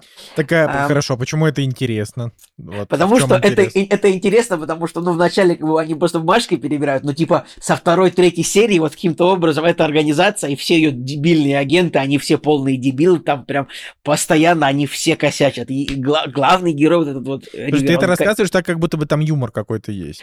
Это комедия вообще, там просто а, невероятно. Это, Лю, это, это любая фраза. Это не, это достаточно. В этом и прикол сериала. Он, он остросюжетный, при этом он очень смешной в том смысле, во-первых, что Гарри Олдман постоянно издевается над всеми, но и все герои, они достаточно комичные, абсолютно все, потому что у них всех косяки, они все попали в эту организацию э, за то, что вот они косячат, косячили вот на работе настоящим агентом. Есть герой, который на, ставками постоянно занимался, есть герой, а, у которого проблемы ну, с наркотиками на работе, условно. То есть это, это все очень весело, очень весело это все смотреть. И, ну, в, начале, в любом случае, вот у них как будто бы нету реальных дел, вначале так показывается, но они все равно оказываются вот ввязаны в итоге в какие-то очень э, мощные процессы там в первом сезоне там, значит, злодеи похищают человека, и его нужно, значит, спасти. Во втором сезоне оказывается э, мощный шпионский заговор с участием KGB и FSB. Прям это тоже там очень круто показано. Там, разумеется, поскольку это сериал про английские спецслужбы, разумеется, там очень много как бы русского следа, так назовем это. Гарри Олдман, герой Гарри Олдман постоянно говорит You play London rules and I play Moscow rules. То есть там, ну, там такие есть, в общем, прикольные темы. Во втором сезоне вот прям линия значит, русских злодеев, она тоже мощная, хорошо прописанная мотивация, там куча, абсолютно огромное количество, как бы, ру- Подожди, а клю- клюк, клюквы-то нет, а то мы как бы от русских злодеев эм, за, за сто лет мы ты уже знаешь, подустали немножко. Ты знаешь, там довольно, ну, как сказать, клюква, там просто, ну, просто стереотипные агенты, ну, они не супер клюквенные, то есть там, я вот даже не знаю, насколько это клюквенно было, ну, кому-то может показаться клюквой, но, значит, вот есть злодейские, злодейские русские шпионы, шпионы, как бы бывшие КГБшники, нынешние кто-то там типа ФСБшники, олигарх там, конечно же, э, э, э, русский живет в Лондоне, у него там дом, у него там телохранители, у него там какие-то русские подручные, они там водку пьют.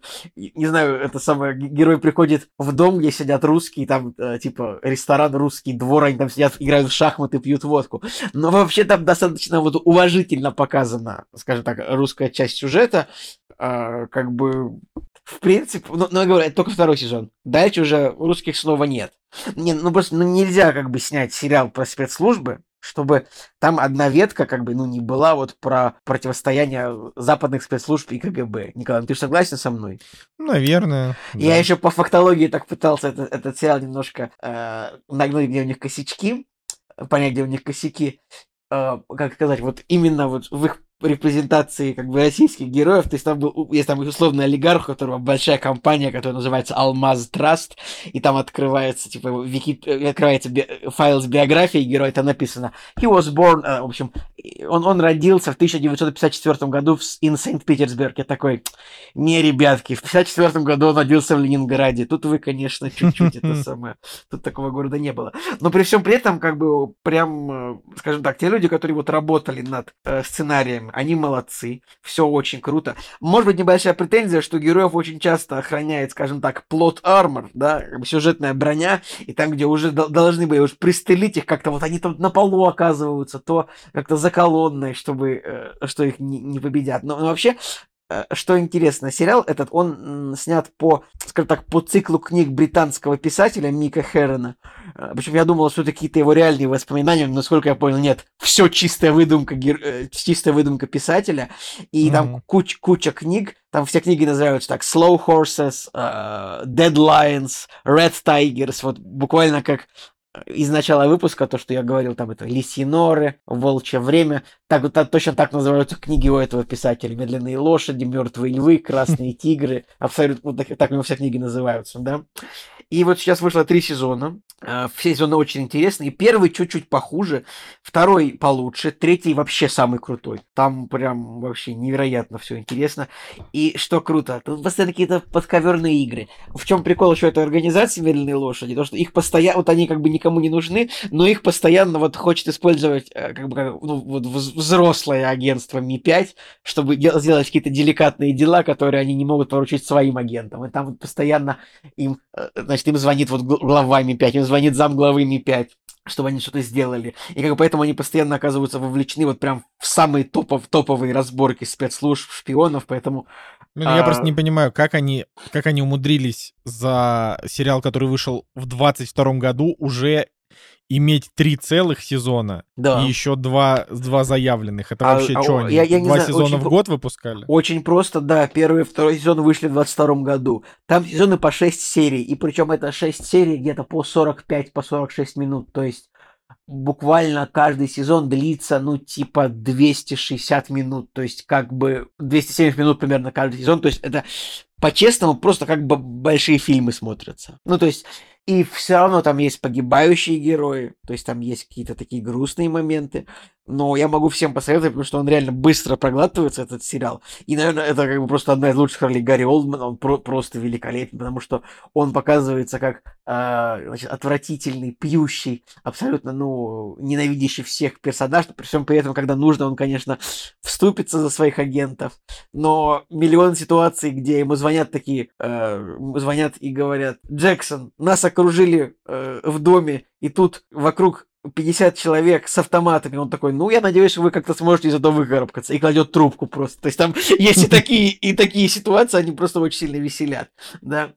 Ну, просто, сказать... просто там написано триллер-детектив, а ты говоришь, что это чуть ли не комедия, реально. Вот ну, это, ну, это, это как бы комедия. То есть, э, это триллер-детектив, но очень много смешного, очень много шуток, очень много юмора. То есть, то, что здесь нету вот комедии в этом самом, нет, нет комедии вот в, в жанре, это, мне кажется, не допущ... это, мне кажется, ошибочка. Просто потому, что это довольно веселый сериал.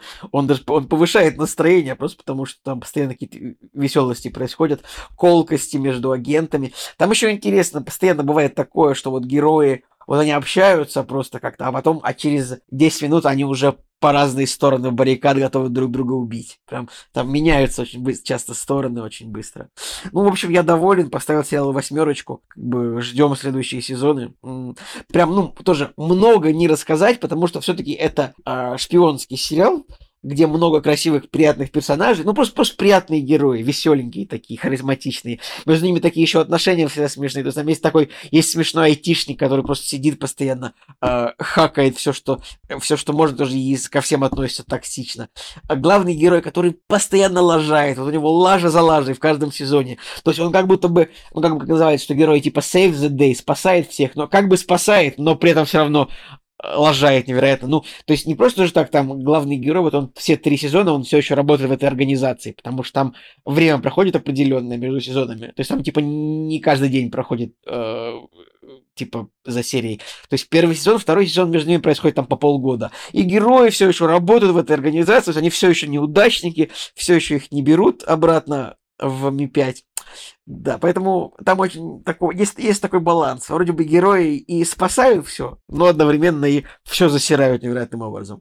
Поэтому смотреть я вот всем советую, потому что это такой сериал, ну вот он реально, он не очень драматический, жуткий, как бы, он как-то, ну, не напрягает, а только веселит, расслабляет. Я был вообще очень рад его посмотреть. Вот как-то так, поэтому это ну, моя слушай, рекомендация. Это... Я, есть я обязательно он, тоже сериал, его буду смотреть, да. Это сериал не на 9, сразу говорю. Там, ну вот, вот до девяточки ему далеко еще. Хотя, ну, я э, я предполагаю, что, может быть, дальше будет что-то еще веселее. Но это вот что-то такое похожее, вот немножко похоже, может быть, я не знаю, на фильмы про Джейсона Борна, но если бы они были более веселые и более какие-то умные, я не знаю. А так, вот как-то так. Ну, я, вот, я, я бы хотел его, знаешь, хотел бы его с тобой обсудить, но я, к сожалению, не успел его посмотреть, поэтому... Не, ну я вот так Увы. вот так о нем, я о нем аккуратненько рассказал, ты когда посмотришь, мы можем пару слов о нем еще будем сказать, я считаю, нет никаких проблем в этом. Но Гарри Олдман, то, что просто вот, то, что у нас есть сериал, в котором целых пять сезонов, хоть и не очень долгих, а с Гарри Олдманом, это очень круто, просто, просто прикольно. Согласен, согласен, да. Ну, вообще, типа, Гарри Олдман, он как будто бы, у него роль роли как будто становится все лучше и лучше с годами. Вот это тоже прикольно. Что он и Оскар свой первый получил буквально не так давно. Ну, то есть, э, короче, любопытно но карьера. Вообще, да. да. Но вообще штука в том, что мы просто в последнее время смотрим только британские сериалы, просто сериалы, которые происходят только в Британии, и все в Лондоне всегда. Мне просто кажется, что я уже был в Лондоне. Там вот недавний был сериал этот, а, как он назывался, про «Будет больно», про а, врача-гинеколога а потом до этого, я не знаю, сериалы типа «Захвата» или там «Дежурство». В общем, просто я британские сериалы просто, просто невозможно. Только их и смотрим в последнее время. И они очень нравятся тем, что они такие лаконичненькие, но, но емкие одновременно. Вот, так вот. Ну что ж, давай я тогда перехвачу. Это действительно, давай. действительно любопытно. Да, я, значит, расскажу про банды Нью-Йорка э, Мартина Скорсезе. Тут какая история? Мы после того, как посмотрели «Убийцы цветочной луны», у меня в голове как будто бы немножко, знаешь, вот это вот образ талантливого Мартина Скорсезе начал немножечко как будто бы подсмываться. То есть вот, вот это, конечно, это, конечно, очень плохо э, так говорить с точки зрения, что «Убийцы цветочной луны» — это неплохое кино, это хорошее кино. Просто оно невыносимое. Это как бы... Э, немножко разные вещи, да, как бы немножко по-разному идет восприятие, в принципе, кино. И вот действительно смотреть, э, смотреть «Убийцы точно Луны» на протяжении трех с половиной часов очень тяжело, потому что фильм вообще тебя не развлекает. Он просто показывает я тебе, говорю, что вот... Мы, мы, я, смо... я его смотрел типа три дня. Не, ну я, мы как бы посмотрели его за раз, я вообще не понимаю, что такое смотреть фильм за три дня. Николай, фильмы — это не сериалы, я не знаю, как это я, делаешь, Я согласен, но, как бы... но в этом проблема была именно... Опенгеймера мы за раз посмотрели, но убийц нет. Ну, короче, я, я, не, я не осуждаю, но, типа, мы решили, что раз уж смотреть, то смотреть, как бы, смотреть разом. И вот мы, типа, посмотрели, и я просто, я не получил от него а, какого-то, знаешь, вот какого-то невероятного удовольствия. Просто у меня вот, вот не получилось у меня получить от него удовольствие а, э, большого. А вот «Банды Нью-Йорка», фильм 2002 года, а, значит, а, я просто подумал, вот в какой-то момент, я такой думаю, черт возьми, ну Скорсезе же умел же делать кино, ну он же действительно, он же, он же великий, да, как вот так получилось, что сейчас его кино это чисто такая, а, чисто вот академическая, академическая история, которая не для массового зрителя. И я понял, что я никогда не смотрел «Банды Нью-Йорка». Вообще, вот у меня просто как-то вот прошло мимо меня. И, собственно, мысль возникла о том, что, коль я не смотрел «Банды Нью-Йорка», может быть, попробовать заодно, наконец-то, я а, пойму. И вот что я могу сказать? Я могу сказать, что фильм «Банда Нью-Йорк» — это буквально а, вот то самое кино, которое идеально сочетает в себе а, вот это вот значит, талант Мартина Скорсезе к тому, чтобы делать большие фильмы, и одновременно же а, развлекательность. Понимаешь, Николай? Да, вот о чем Конечно, конечно. Вот. И это на самом деле просто супер важно. А, что здесь, что здесь надо, значит, упомянуть? Фильм тоже идет практически 3 часа. Он идет типа 2.47. Ну хорошо, без титров, ну 2.40, но все равно длинный. А, значит, и история здесь рассказывается следующее. Как, это, это буквально, это, я, я люблю шутить, что а, слово пацана в В это я, вообще-то, только вообще-то это я придумал, ничего, Как что это, в, слово... смысле, пац- это, в смысле, это ты придумал, это я придумал. Я, я тебе сказал, Николай, банды. Типа, как в слове пацана. Нет? Смы- Да? Блин, ты Мне серьезно? кажется, я. Ты полностью, ты полностью решил украсть мою концепцию, что банды, что слово пацана это банда Нью-Йорка, но российская версия. Э, Я это Подожди. придумал. В смысле? Я. Я это даже в рецензии в своей написал. Ладно, не важно. Да, после того, как я, после того, как я проник в твой сон и инсептил тебе эту мысль. Так не было что такого. Короче, было, ладно. было, это, это В общем, идея. Ну, в общем, в 1846 год на улице Нью-Йорка просто банды. То есть они такие, типа там, банда американ... Как там называют? Банда коренных американцев с мясником Биллом в, в роли вожака. Другое, это, значит, банда, у которых... э, у которых, как бы, их босс — это, типа, священник, как же его там зовут-то, я уже и не помню. У него там была Прист Типа Валанс, тип- значит, э, типа ирландец или нет? У кого там была ирландец кличка? Или не было там такого? Нет, там такого не было. Ну, типа вот этот вот э, Валан, вот он и был как бы по сути ирландец. Мгм. Вроде как, потому что там, типа, там очень много ирландцев вообще в сюжете. Ну, неважно, значит, вот здесь вот есть банда, и в самом начале происходит такой буквально замес, стрелка, да, и на этой стрелке команда э, мясника побеждает команду священника, а, значит, и самого священника мясник убивает. Он его убивает и хранит о нем всю свою жизнь, ну, в смысле, продал дальше. Хранит о нем память как о величайшем из его соперников. А вот, э, при этом он сам такой, значит, жуткий расист всех, кроме американцев, э, которых именно коренных американцев. Хотя что есть коренные американцы в 1846 году? Вы 200 лет, как здесь индейцев поубивали. Ну, то есть как будто бы. Вот, но тем не менее. Вот, значит, он только вот коренные американцы это клево, а все, кто сейчас приплывают, это все полный отстой. Значит, там идет гражданская война параллельно. И, и вот как бы здесь весь сюжет это про то, что э, сын вот этого священника э, спустя сколько-то там лет, не помню уже, 17 лет, э, значит, а, он возвращается, и- и этого человека зовут Амстердам, значит, сына. Да, это, я, Амстер- это я помню. да, Амстердам возвращается в Нью-Йорк и э, хочет отомстить мяснику Биллу за смерть своего отца. И самое главное, то, что Амстердам играет Леонардо Ди Каприо, а мясника Билла играет Дэниел Дэй Льюис.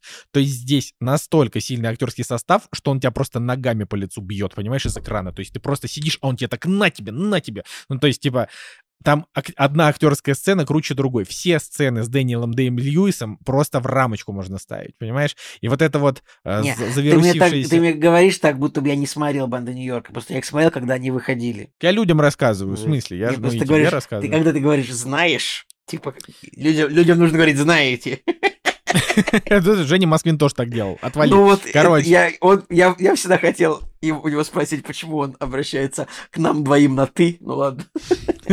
Ну, потому что, может быть, Николай, действительно не существует кого-то из нас. Да, мы, я, я буквально сегодня перед выпуском закинул такую мысль, что поскольку нас оба зовут Николай, и э, как бы мы когда вот общаемся друг с другом, ни у кого из нас нету подтверждения того, что мы оба существуем. Что это два Николая, а не один общается сам с собой. Поэтому, как бы, дела, Да, то есть, то, то- Ну- то есть подтвердить могут только те, кто видел нас в одной комнате. Вот это важно, да.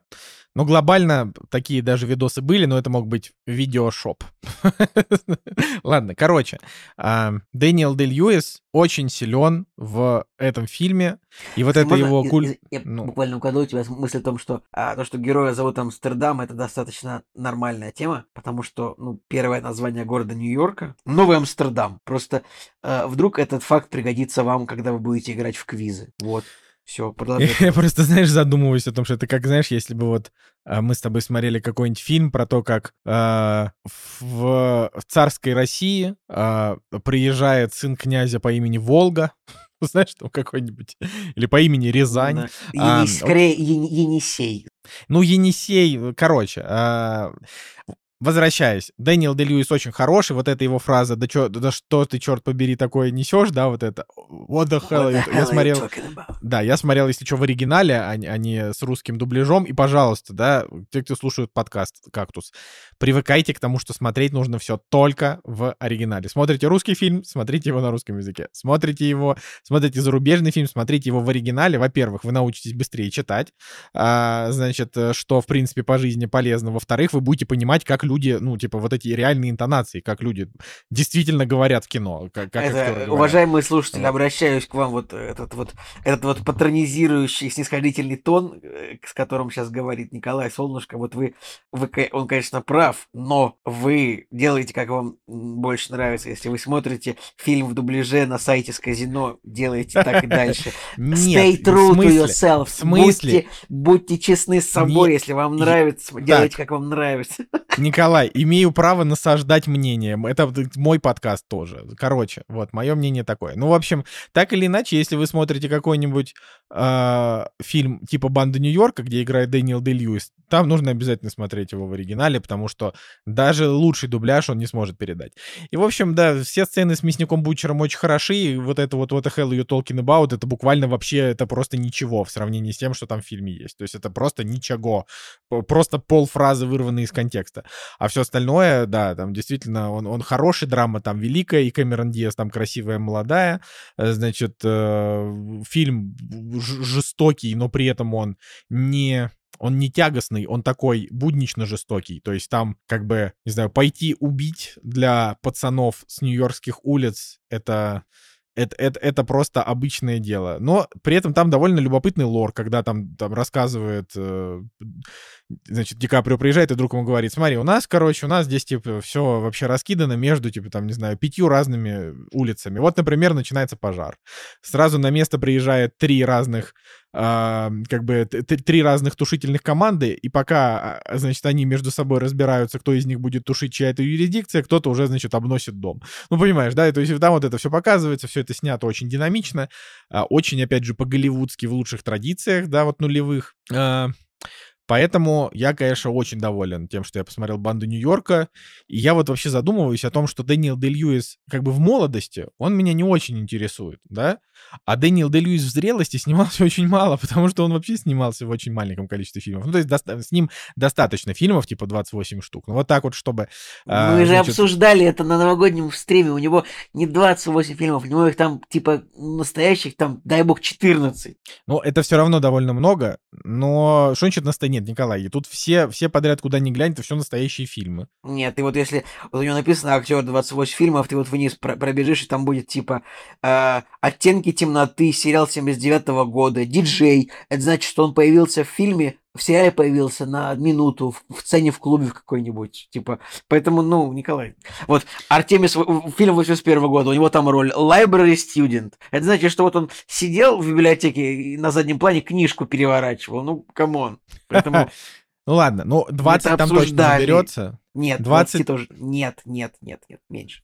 Короче, около 20 наберется. И хотелось бы, и, хо- и хотелось бы, конечно, вот, знаешь, типа, у него получается в период а, с банд Нью-Йорк, то есть за 20 лет, он снялся именно вот прям в фильмах, раз, два, три, Раз четыре, в пяти лет. фильмах. Раз в пять лет. Да, в пяти, в пяти фильмах. И я из них как бы три смотрел. А, баллада о Джеки и Роуз мне кажется не очень интересный. А вот фильм Линкольн Спилберга я, наверное, посмотрю. Даже не то, что, наверное, я прям хочу его посмотреть. А, потому что кажется, что интересно. Вот, такая вот фигня. Э, Прям я вспомнил все-таки в очередной раз, что э, как бы, что Мартин Скорсезе умеет делать хорошо, и я сейчас очень надеюсь, что у Мартина Скорсезе получится снять Дэниела Дэй Льюиса хотя бы еще один разочек, а лучше два, вот, но хотя бы еще один разочек, потому что вот я так скажу, фильм может быть занудным и тягостным, но его могут вытягивать актеры. И вот как бы убийцу цветочной, убийц цветочной луны их реально вытянули великие актеры, которых там на каждый кадр очень много. И девушка это, я забыл уже, как ее зовут, и Ди Каприо, и Роберт Де Ниро, они все очень хороши. Прикольно, Вот, ты а. забыл Камерон Диас имя. Это не Кэмерон Диас, я, я сейчас про убийц цветочной луны. А, Э, Лили Гладстоун. Окей, Лили. Гладстоун, да. Вот я говорю, что такой фильм, его может, может вытянуть актерка. И мне кажется, что просто если актерка будет уровня Дэниела Дэй Льюиса в фильме Скорсезе текущих времен, да, когда они уже стали такими медленными, а, я думаю, что это просто будет еще круче. Для меня, например, фильм «Нефть», который снял Пол Томас Андерсон, да? Да. А, вот фильм «Нефть», он как раз для меня такого уровня. Там очень крутой Даниил Дель Льюис, но фильм очень, очень долгий и очень такой тягомотный. Не Но знаю, я его когда при- смотрел, я, конечно, кайфанул от нефти. Ну, то есть, не могу согласиться с рейтингом Кинопоиск, который поставил нефть, типа, в рейтинг лучших фильмов 21 века, но он крутой, прям там, драма такая в конце. Ну, в общем, нефть. В общем, Нефть. да, ладно. Все, поехали к последнему. Нет, я, я хотел сказать, Да. что это самое, что тоже бы очень хотелось пересмотреть «Банда Нью-Йорка» в сознательном возрасте. Ну, вот, я, честно говоря, оттягивал твой монолог, думал, успею пересмотреть, но, увы, увы, увы. Итак, Да, напоследок, да. Напоследок, э, да, друзья, ну что же, финальный фильм выпуска, рубрика «Фильм выпуска». Ребят, я, я не знаю, ну вы готовы к такому уровню обсуждения или нет? Я просто, ну, я, я не уверен, что вы готовы к тому, что мы расскажем вам про фильм, который вот вышел буквально недавно. Фильм, который называется «Пчеловод», «The Beekeeper». Это фильм с Джейсоном Стэтхэмом. Это фильм легендарного режиссера Дэвида Эйра. Это вообще это, это просто творец, который подарил нам а, такие замечательные режиссерские работы, как «Отряд самоубийц», а, как а, пам-пам, «Ярость», фильм про танк с Брэдом Питтом, может, помните. А, также был фильм, у него еще и фильм «Яркость», это очень смешно, с Уиллом Смитом, я его не смотрел.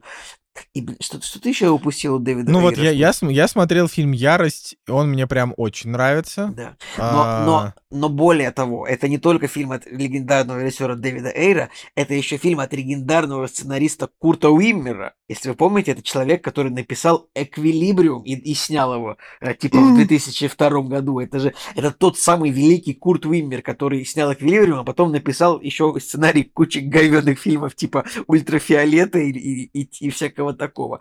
А, ну, и, кстати, Солт. Ну, в общем, да, Курт Уиммер интересно, что он написал один неплохой фильм. А, а дальше, в общем-то... Любопытно, реально любопытно. Да.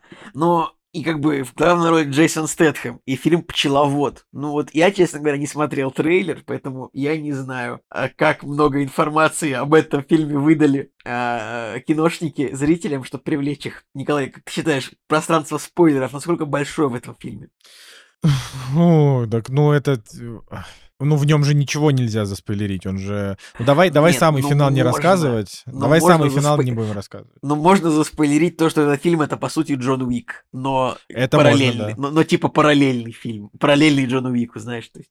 Ладно, расскажу немножко сюжет. Итак, нам показывается вот прям вот классический Джейсон Стэтхэм. Это вот такой взрослый мужик с серьезным лицом, который вот просто занимается своим делом. Чем он занимается? Он в каком-то амбаре, э, значит, занимается пчеловодством. У него, значит, есть несколько ульев, э, там у него живут пчелы, пчелы готовят ему мед, он, значит, этот мед по банкам раскидывает, и при всем при этом он арендует амбар, в котором он э, это все делает, он арендует у какой-то взрослой чернокожей женщины, которая как бы к нему хорошо относится, что-то там, ну, не знаю, так коротко это было вот показано, буквально полминуты, что она типа к нему хорошо относится, что это очень быстро забываешь, да. Но, в общем, эта чернокожая женщина, у которой он арендует а- амбар, она, значит, становится жертвой кибермошенников. То есть она сидит перед ноутбуком, сидит перед ноутбуком эта женщина, а, и у нее всплывает вот этот вот экран, типа, ваш компьютер будет стерт, позвоните по телефону по такому-то, она звонит, а на той линии уже оба колл-центр, где сидят куча мошенников. И вот прям показывается, как работает колл-центр с мошенниками, который а, опустошает полностью ее кошельки. Как бы она следует их инструкциям. Она смотрит в окно, может позвать пчеловода, моего друга Адама Клея. Но она видит, что он уезжает по своим делам. И такая, ну ладно, в общем, по- поверю мошенникам. В общем, женщина верит мошенникам, они опустошают ее счета целиком. И не только ее счета, она еще является, она еще управляет счетами какого-то благотворительного фонда, на котором много денег лежит. То есть мошенники прям крадут, уже у женщины считает 2 миллиона долларов, да? И из У этого... И, и- и здесь возникает первый вопрос. Первый вопрос. Как так получилось, что какой-то женщине пожилой, которая не понимает, как работает кибербезопасность, дают счет на 2 миллиона долларов? Вопрос номер один. Ну, так, вот это так, там, там, там, знаешь, там очень много всего так получилось. Как получилось так, что э, если он там полгода жил у нее в амбаре, что ее дочка не видела его ни разу, там, не знала о том, что какой-то мужик там живет. Ну, там, там таких... Короче, этот фильм, вот он просто ляп на ляпе, но он невероятно... Короче, ребят, сразу скажем, это тупой боевик. И как, как фильм, типа, это 5,5-6 из 10. Но как тупой боевик, это 8 тупых боевиков из 10. То есть, вот, если вам нужен тупой боевик, этот фильм, он просто для вас здесь. Это вот просто как вот мед в чай. Вот этот фильм, он просто как бы идеально подойдет тем, кому нужен тупой боевик. Но смысл в том, э, но смысл в том, что, в общем, эта женщина, из-за того, что у нее деньги горят, смысл в том, что она, в общем, решает застрелиться. И это очень сильно как бы расстраивает главного героя, который по такому случаю решает уничтожить полностью весь бизнес кибермошенников. И весь фильм он этим методично занимается. И там смысл этого фильма в том, что там все выше и выше идут ставки. То есть сначала он уничтожает один центр, потом ему нужно выйти на более высокий центр, потом ему нужно выйти на самую верхушку. И он в итоге выходит так высоко в этой борьбе, что против него уже как бы, э, считай, воюет ЦРУ, ФБР, секретная служба, там, служба безопасности президента. И это просто невероятно в том смысле, что они такие, он идет за нами, усильте безопасность. И они всегда, значит, они ставят невероятные барьеры безопасности, но всегда вот он оказывается вот уже внутри барьеров, и это просто очень забавно. Николай, что ты думаешь об этом фильме? Ну, я, короче, думаю, я просто... Я, я, знаешь, как бы невозможно выбрать лучшую цитату, поэтому я скорее скажу, что этот фильм был бы на 10 из 10, если был бы не на 4 из 10, поэтому 6 из 10. Вот. А, но как бы это действительно, это, это просто... Ну, вот как Николай Цугулев рассказывал, что вот, вот он смотрит, значит, «Медленные лошади», и это для него как бы вот смешной фильм. Для меня «Пчеловод» был просто дико смешной фильм. Я смеялся, типа, очень много. Не потому, что это комедийный боевик. То есть Джейсона Стэтхэма, его бывают два, да? Первый Стэтхэм — это самый ироничный и прикольный Стэтхэм, второй — это на серьезных щах Стэтхэм. А, и он снимается, вот, ну, вот типа... Прикольный, он был в этом шпионском фильме недавнему Гая Ричи, как вот он назывался. «Искусство побеждать». Операция Фортуна, да. То есть Операция Фортуна сам по себе фильм дерьмо, но Стэтхэм там был классный. А, как бы, или там в фильме «Шпион» он очень смешной, он очень смешной. А, как бы там вот прям вот это сам уровень самоиронии просто невероятный. При этом там в фильме «Гнев человеческий» он на таких серьезных щах. И вот «Пчеловод» — это как бы такое возвращение к стэтхэмовским истокам, да, когда там фильмы «Паркер», а, профессионал, эффект, э, вот это вот. Эффект калибри, вот это, то есть там просто эти миллион фильмов. И как бы я могу так сказать, а, вот этот фильм, ты такой в какой-то момент ты думаешь, о, это Джон Вик. Через три минуты ты такой, а, нет, это не Джон Вик, потому что там происходит типа сцена, которая немножко меняет как бы. А, значит, а, как бы глобально я так скажу, вот если прям совсем честным быть, да, ну, то есть фильм, он на 6, а, во многом потому, что он не оправдывает, в принципе, не особенно ничего. Он забавный а, тем, что он слишком серьезный, и это классно смотреть, там супер тупые герои, супер тупые, кроме самого Стэтхэма, который буквально, типа, даже Джон Уик отхватывал люлей. Этот парень вообще просто, он, он типа, он просто машина. Там, знаешь, типа, весь фильм, весь фильм там было что такие, что? Пчеловод? Да это же лучший мужчина на планете. Он же придет и заберет ваших детей и уничтожит всего вообще. Ну, короче, то есть там просто там какой-то невероятный культ его выстроился, походу, они такие, о, а ты не думаешь, что он может быть прав? Ну, то есть там это вот типичный сценарий типа категории D, когда там у геро героя типа ничего не могут сделать, поэтому они просто бегают из точки А в точку точку Б и очень о бессмысленных вещах переговариваются. А когда встречаются с героем, просто получают полбу. Ну, то есть да, такая да. фигня. Нет, короче, вот. ребят, фильм реально, он, он, он развлекает. Я так считаю, потому что он, он меня развлек, потому что в фильме все равно как бы есть какой-то теншн, то есть как бы есть какое-то такое напряжение, потому что хоть и Стэтхэм побеждает всех, но у него как будто бы всегда много препятствий. Как будто бы вот ну... врагов всегда типа 50 с автоматами. Стэтхэм всегда один, типа без оружия приходит и все равно всех да, да, побеждает. Да, Он просто там какими-то, я не знаю, какими-то веревками, ножами, там, это просто сбрасывает там в шахту лифта злодеев, я не знаю, просто через стекло перекидывает. Короче, фильм, на самом деле, он прям, вот он, он развлекает. То есть, ну, да подожди, вот я, я не, ты вот меня перебила, я, я не успел, как это называется, да. я не успел вы, вычленить, уже забыл, о чем, блин, говорил. О том, что а, как бы здесь а, он смешной за счет, за счет действительно тупости почти всех героев, кроме Стэтхэма. Но при этом, если уж быть честным, почему это 6? Он не оправдывает себя, например, с точки зрения, типа, боевика с рейтингом R. Он недостаточно кровавый. Ну, то есть, правда, типа, там недостаточно такого не знаю, какого-нибудь веселого зубодробительного мочилова, ты не чувствуешь, что плохие парни получают. Он по факту их просто чуть ли не палками по жопе бьет. Ну, то есть такое. Ну, вот. И слушай, как ну, бы... там все плохие парни там нормально получили. Не знаю, человек, которого он в реку сбросил с машины. Не, ну, Николай, ну, я, ну, я тебе говорю, ну вот сравни, как это было здесь и как это было в каких-нибудь фильмах типа «Заложница один» или там... Э, ну, мне этот фильм Уик. нравится больше, чем «Заложница», потому что «Заложница», ну, какие-то они не знаю. «Заложница» серьезные, это о других, конечно. Но я тебе просто говорю, что типа рейтинг R, он у всех разный, и вот здесь он какой-то недооправданный. Вот нам именно сам рейтинг R. То есть фи- фильм по факту выглядит как PG-13, за исключением просто двух кадров по 3 секунды, где там чуть-чуть там кровушки. То есть, на мой взгляд, он такой, это уж слишком такой пластмассовый боевичок, именно как боевичок. Мог бы быть типа и посмелее с точки зрения каких-то вот зрелищных сцен. Более того, никаких прям особенно-то зрелищных сцен в нем и не было, потому что чувак даже оружие особенно не применял, поэтому просто ходил и всем раздавал как бы кулаками там, или тем, что он там, не знаю, вот у него любимая история, как Джон Вик, он все время бегает и прикрывается, значит, своим пиджаком, потом стреляет. Ну, то есть одинаковые движения. То же самое здесь, он просто разоружает, значит, разоружает, разбирает очень быстро за секунду оружие и каким-нибудь, я не знаю, разобранным стволом там бьет по лбу. Вот, это э, как бы это, это вот именно что, говорю, мне зрелищности не хватило, с точки зрения развлекло абсолютно на 100% согласен, фильм очень развлекательный, говорю, но, говорю, меня он развлек, потому что, ну, он правда же, ну, Николай, ну, правда ж тупой, ну, то есть там прям... Это дебильнейший, ну, типа, дебильнейший просто, фильм, ну, просто, просто туп, невероятно. Просто, просто И тут тупой. Да. главный злодей Джордж Хатчерсон, Николай, вот скринь, это золотая малина, типа, а в Гали... вот, вот реально, Джордж, Джордж Хатчерсон, это паренек, который играл в uh, «Голодных играх» этого Пито. Пита, Пита Мелларк его звали герой.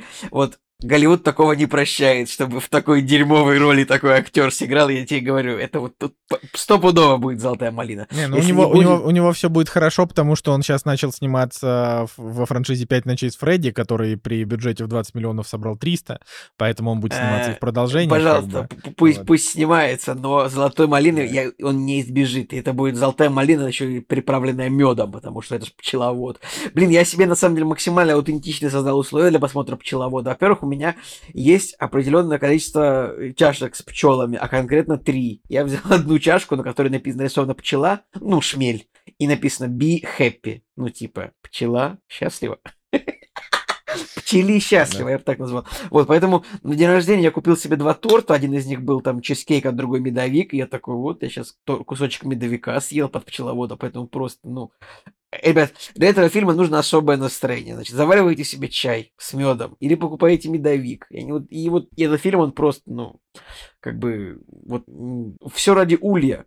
И, конечно, эти, это, весь фильм отдельное удовольствие доставляет, типа, пчелиная мудрость от этого самого, от, от главного героя. Он такой иногда говорит, что когда, э, если матка рождает плохое потомство, пчелы имеют право восстать против нее, там, или если, если матка не права, то можно уничтожить весь улей. Просто это вот пчелиная мудрость, это просто в цитаты, в цитаты вынести и как бы кайфовать с этого. Невероятно. Это, это легендарный фильм. Вот я, я его нашел фильм в свой, в свой легендариум. Ну да, но если как бы если убрать то, что он действительно там смешной, э, типа развлекательный там и так далее, так или иначе, но он как бы он не встанет в ряд даже типа с Джоном Уиком, потому что в нем ну, в нем лора вот этого нет. Ну, то есть там есть какие-то... Пока нет. Мы Пока ждем нет, да. Beekeeper Universe, так называемую, так называемую Honeyverse.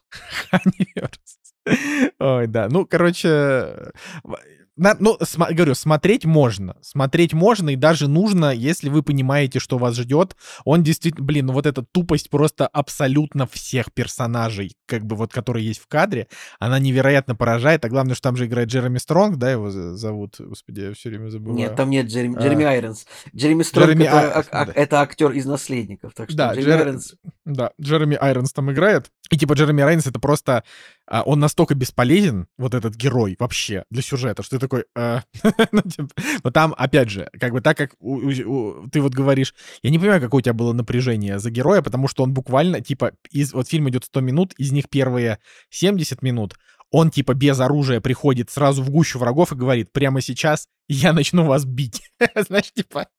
И они такие, в Ну, смысле? напря- Напряжение было в том, что типа мне было интересно, сколько продержится главный злодей против, против Стэтхэма. А главный я- злодей-то кто вот. получается? Был вот тот чувак в Ну, желтой, в ну, желтой куртке тоже какой-то хрен. Нет, появился. главный злодей это типа Джош Хатчерсон как раз. Ну, Ну, он... то есть по, да, фа- по факту.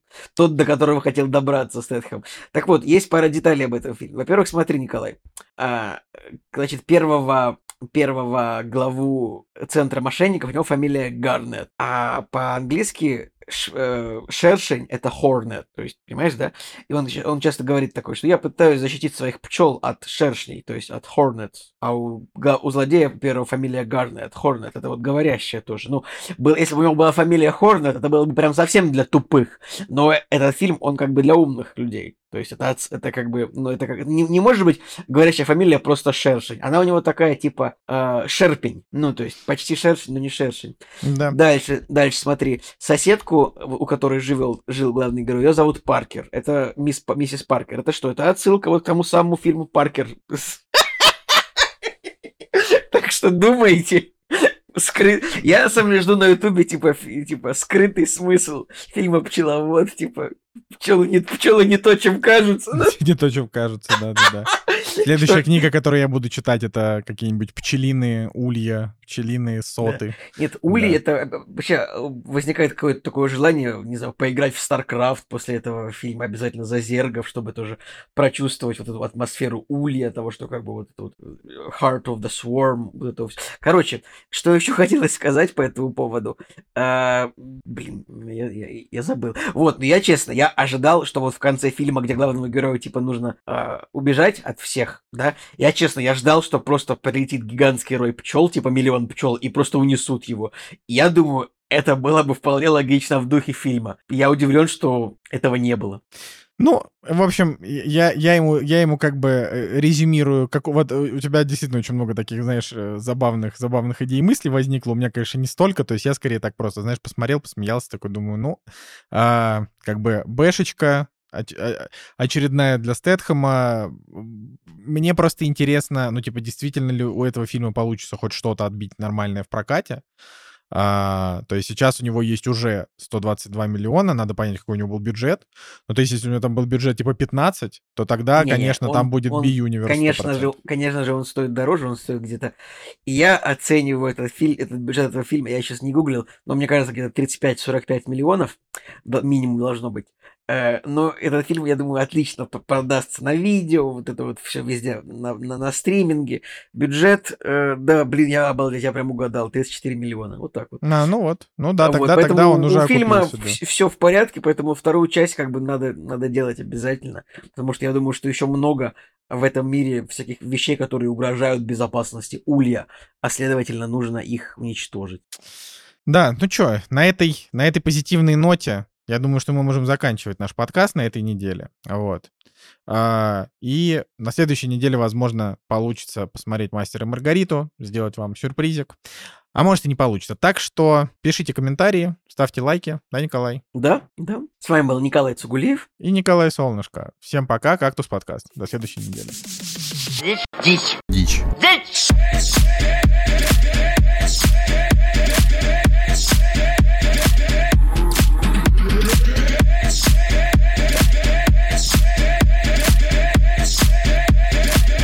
Это какая-то дичь. Дичь!